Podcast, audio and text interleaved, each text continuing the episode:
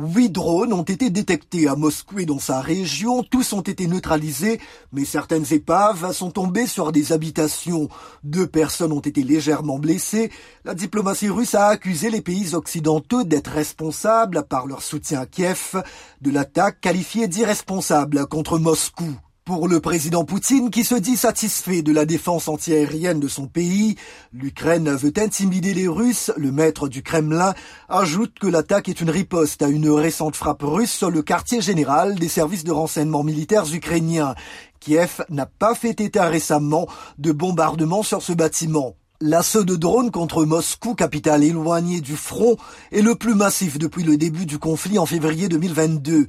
Il intervient après plusieurs jours de frappes meurtrières contre Kiev, où une personne a encore été tuée la nuit dernière.